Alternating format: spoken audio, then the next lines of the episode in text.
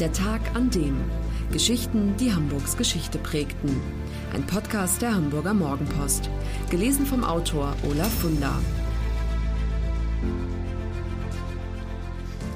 Der 22. Oktober 1971. Der Tag, an dem die RAF ihren ersten Mord verübte. Der Hamburger Polizist Norbert Schmid war am 22. Oktober 1971 zur falschen Zeit am falschen Ort und er bezahlte das mit seinem Leben. Beim Versuch, eine Terroristin der Roten Armee-Fraktion festzunehmen, starb er im Kugelhagel. Der 32-Jährige war das erste Mordopfer der RAF. Norbert Schmid trat seine Nachtschicht an diesem Donnerstag nur widerwillig an. Ach, bei dir ist es so gemütlich, sagte er wehmütig zu seiner Frau Sigrun Schmidt. Nachdem er die Tür hinter sich zugezogen hatte, schaute sie ihm vom Fenster aus nach. Bevor er um die Ecke bog, bremste er dreimal mit dem Wagen ab. Ich liebe dich, sollte das bedeuten. Schmid war Zivilfahnder am Polizeirevier 53 in Poppenbüttel. An jenem Tag hatte er gemeinsam mit dem 27-jährigen Heinz Lemke Dienst. Schon seit einigen Wochen hatten sie die Anweisung, gezielt nach Mitgliedern der Roten Armee-Fraktion RAF Ausschau zu halten. Während Regen gegen die Windschutzscheibe des Ford 17M peitschte, beobachteten die beiden am S-Bahnhof Poppenbüttel die Leute, die gegen ein Uhr nachts aus der letzten Bahn stiegen. Dabei fiel ihnen eine dunkelhaarige Frau auf, die zunächst in einer Kleingartenanlage am Hegpark verschwand, dann aber anderswo wieder auftauchte. Sie verließ die Tiefgarage am Alzertal Einkaufszentrum. Bei der jungen Frau handelte es sich um die 23-jährige Terroristin Margret Schiller. Das aber konnten Schmid und Lemke nicht wissen.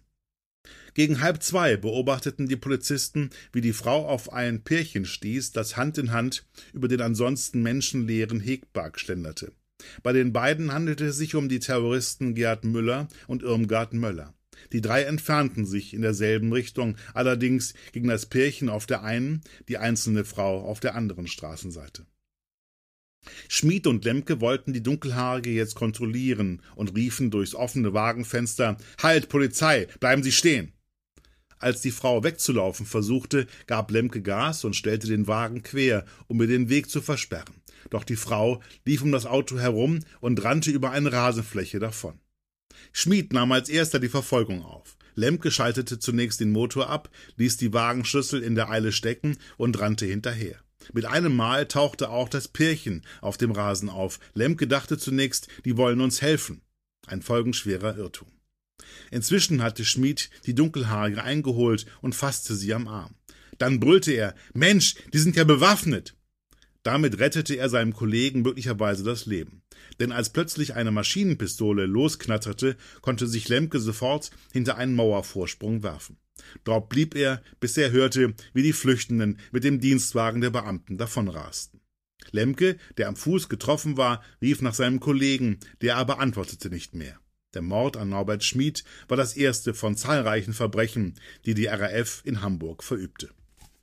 Nur fünf Monate später, am 4. März 1972, kam es zur nächsten Schießerei. Die Polizei stürmte im Haus Heimhuder Straße 82 eine Fälscherwerkstatt der RAF. Dabei eröffnete Manfred Grashoff das Feuer und erschoss Hauptkommissar Heinz Eckhardt. Am 19. Mai 1972 detonierten dann Sprengsätze im Axel Springer Verlag an der Kaiser-Wilhelm-Straße. 17 Menschen wurden dabei verletzt. Nur weil drei der fünf Rohrbomben nicht zündeten, gab es keine Toten.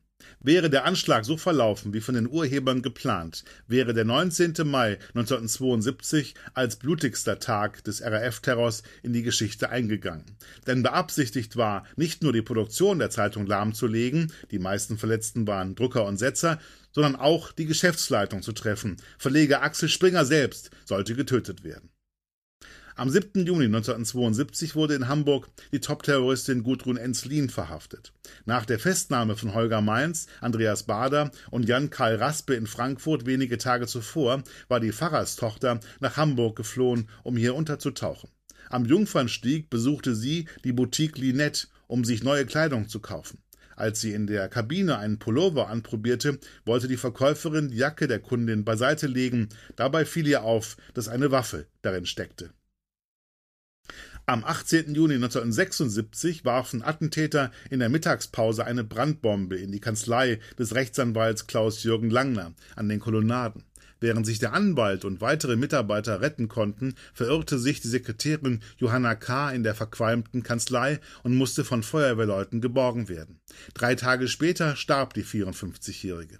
Kurz vor dem Anschlag hatte Anwalt Langner telefonisch eine Drohung erhalten, leg dein Mandat nieder, so die Forderung. Langner war Pflichtverteidiger der Terroristin Margret Schiller, die RAF-Terroristen aber wollten sich nur von Anwälten ihres Vertrauens verteidigen lassen. Schließlich der 21. Januar 1978. Die Terroristin Christine Kubi betrat die Glockenapotheke am Winterhuder Marktplatz und verlangte nach starken Schmerzmitteln. 60 Ampullen Fortral und Valoron. Der Apotheker bemerkte, dass das Rezept, das sie ihm vorlegte, gefälscht war und rief die Polizei. Die Beamten Jürgen T. und Friedrich F. führten die Frau gerade zum Peterwagen, als diese eine Waffe zog und aus nächster Nähe auf die Brust von Jürgen T. feuerte. Die hatte riesiges Glück. Zwei Notizblöcke und ein Packen Strafzettel fingen das Geschoss ab. Er überlebte. Kubi wurde 1979 in Hamburg der Prozess gemacht. Sie wurde zu lebenslänglicher Haft verurteilt. Beim Urteilsspruch schrie sie den Richter an. Folterknecht, Fettschwein, Faschist. 2006 kam sie nach 17 Jahren Haft wieder frei. Das war der Tag an dem Geschichten, die Hamburgs Geschichte prägten.